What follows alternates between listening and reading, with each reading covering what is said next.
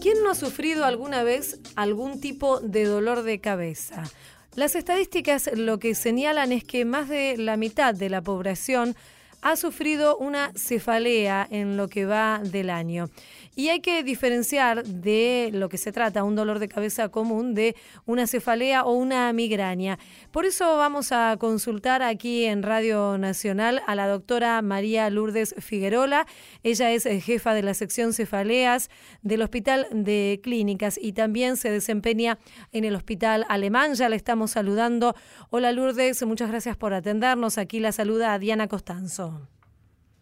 Hola, muchas gracias a ustedes por darle al tema del dolor de cabeza la importancia que se merece. Claro, Lourdes, sí, muchas veces escuchamos decir a, muchas personas, ¿no? ¿Quién no tiene un conocido o uno mismo que sufre de estos recurrentes dolores de cabeza? ¿Hay algún tipo de diferenciación? ¿Cómo podemos clasificarlos? En principio hay dos grandes grupos, un grupo de dolores secundarios que eh, son aquellos que se deben a otra causa, por ejemplo, la persona que tiene dolor de cabeza porque tiene una sinusitis, porque se dio un golpe, porque tiene algún otro otra cosa eh, algún problema ocular por ejemplo un glaucoma o una alteración a nivel de un diente o de una muela. Y después está el otro gran grupo que es el que vemos los neurólogos que son los dolores de cabeza primarios que son los que vemos los neurólogos donde el dolor de cabeza es la enfermedad. Estos dolores primarios pueden ser una cefalea de tipo tensión, por ejemplo, una migraña, una cefalea en racimos, una neuralgia del trigémino, son los dolores de cabeza más frecuentes. Para la Organización Mundial de la Salud, por ejemplo, que hace un ranking de frecuencia de patología, la enfermedad más extendida a lo largo del mundo es la caries dental. Después sigue la cefalea de tipo tensión y después la migraña. O sea que dentro de las tres enfermedades más frecuentes a nivel mundial, dos son dolores de cabeza. Seguro. es muy importante la frecuencia. Claro, y Lourdes, eh, pueden ser muy, muy eh, incapacitantes y provocan un deterioro muy importante en la calidad de vida de las personas que la sufren con frecuencia. Sí, la migraña, por ejemplo, para la Organización Mundial de la Salud es la sexta causa de discapacidad, porque eh, mientras el paciente está con la crisis no puede hacer nada, pierde su vida laboral, su vida social, su vida familiar, es muy invalidante la migraña. Ajá, claro, seguro. ¿Y cómo es el, tratamiento cuando un paciente, una paciente llega al consultorio y le relata estos reiterados y fuertes dolores de cabeza? ¿Cuáles son los procedimientos que, que se siguen? Como toda enfermedad, lo primero es poder hacer el diagnóstico. Sí. Entonces, una vez que está el diagnóstico hecho, el segundo punto es detectar cuál es la frecuencia del dolor de cabeza. Si el paciente tiene menos de una crisis por semana, digamos hasta cuatro crisis por mes, lo que hacemos es manejarlo con analgésicos, hacemos ataque del dolor. Si el paciente tiene más de cuatro crisis mensuales, con más de cuatro o cinco analgésicos por mes que toma, lo que hacemos es iniciar una medicación preventiva para que no tenga el dolor de cabeza. Ah. Más analgésicos toma el paciente, más duele la cabeza. ¿Ah, sí? Entonces terminan haciendo una complicación del dolor que es la cefalea inducida por analgésicos. Ajá, ¿y por qué se produce Ya pasa a ser una cefalea secundaria. Por una habituación del cerebro al analgésico. Entonces entra en un círculo vicioso. El paciente tiene el dolor, toma el analgésico, el dolor se va por un rato, el organismo elimina el analgésico. Cuando el cerebro se da cuenta que no está el analgésico dando vuelta por, por las neuronas, responde con dolor para que le demos otro caramelo de ibuprofeno, de diclofenaco, de lo que sea. Ajá. es una adicción. Y el dolor de cabeza termina siendo un síntoma de abstinencia del analgésico. Ah, o sea que es contraproducente en realidad.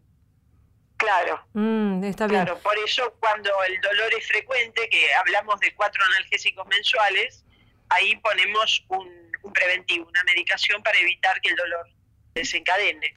¿Cuál es la medicación preventiva?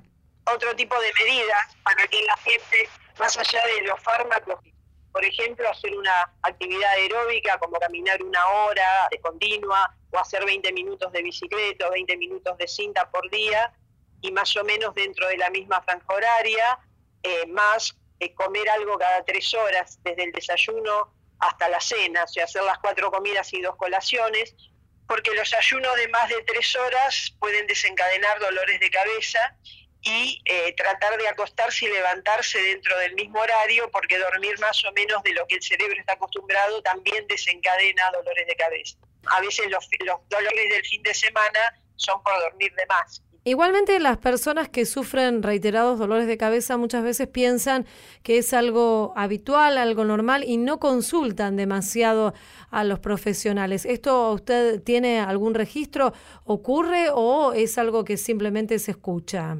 No, es difícil que consulten. Incluso nosotros tenemos pacientes que llegan cuando tienen algún dolor, se hace más frecuente, ¿Por qué viene mm. ahora? Porque antes eran los dolores normales y ahora vino uno distinto. O sea que la gente piensa que es normal que le duele la cabeza, cuando no es normal que a uno le duele la cabeza, como no es normal que le duele la muela o el tobillo. Todo paciente con dolor debería consultar. Debería consultar, por supuesto. Esta medicación que usted me dice que es preventiva, ¿cómo actúa? Y hay distintos grupos de fármacos.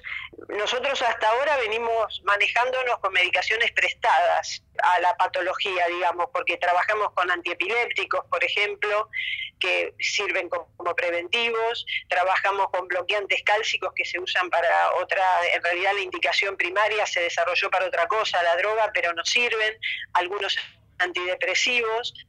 Por ahora estamos con ese tipo de, fármacos pero eh, se están desarrollando y ya en Estados Unidos están a la venta otro tipo de, fármacos, de drogas que son más específicas para el dolor, que son los anticuerpos monoclonales, que actuarían directamente sobre aquellos puntos que son el desencadenante de la crisis de migraña. Ajá. ¿Y esto está disponible aquí en el país? No, todavía no. este, empezó a vender eh, a mitades de este año en Estados Unidos recién. Ah, está bien. Todavía no. Esperamos que para el año que viene eh, podamos contar con anticuerpos monoclonales para la migraña. Claro, es una buena perspectiva para las personas que, que lo sufren. Lo que se hace eh, es un, algún tipo de imagen, una tomografía o una resonancia para descartar que no sea un dolor secundario. Pero en realidad en los dolores de cabeza primarios los estudios son normales. Mm. Eh, todos los estudios que podamos pedir no se hacen para hacer el diagnóstico del tipo de dolor de cabeza, sino para descartar que no sea un dolor secundario a otra enfermedad. El tema también de, las contracturas, esto es lo que se llaman las cefaleas tensionales, eh, que muchas personas dicen me duele la nuca y me duele la cabeza. Sí, no todos los dolores tensionales son por contractura, pero sí, a veces hay dolores por contractura de cuello que se extienden, se irradian al resto del cráneo. Mm. Eso puede ocurrir. ¿Y el estrés cómo funciona en estos Y el estrés es un disparador de muchos tipos de dolor, de la cefalea de tipo tensión, la migraña, hay este, dolores de cabeza que sí pueden ser desencadenados por el estrés como muchos otros desencadenantes. Mm. Hay pacientes con migraña que nunca llegan a detectar qué es lo que les desencadena la crisis. Claro. Si es una comida, una bebida, eh, el descanso, el estrés.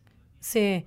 ¿Hay olores también que pueden desencadenar una migraña? Sí, eh, sí. Eh, en general el migrañoso es muy sensible a todo lo que ingresa por los sentidos. Los ah. olores intensos, las luces intensas y los ruidos intensos pueden desencadenar dolor. Mm. Olores intensos, hablamos de desodorante de ambiente, saumerio, nafta, Queremos agradecerle, doctora, doctora María Lourdes Figueroa, jefa de la sección cefaleas del Hospital de Clínicas, por esta charla con Radio Nacional. Le mandamos un saludo muy amable. Muchas gracias a usted. A tu salud, por la radio de todos.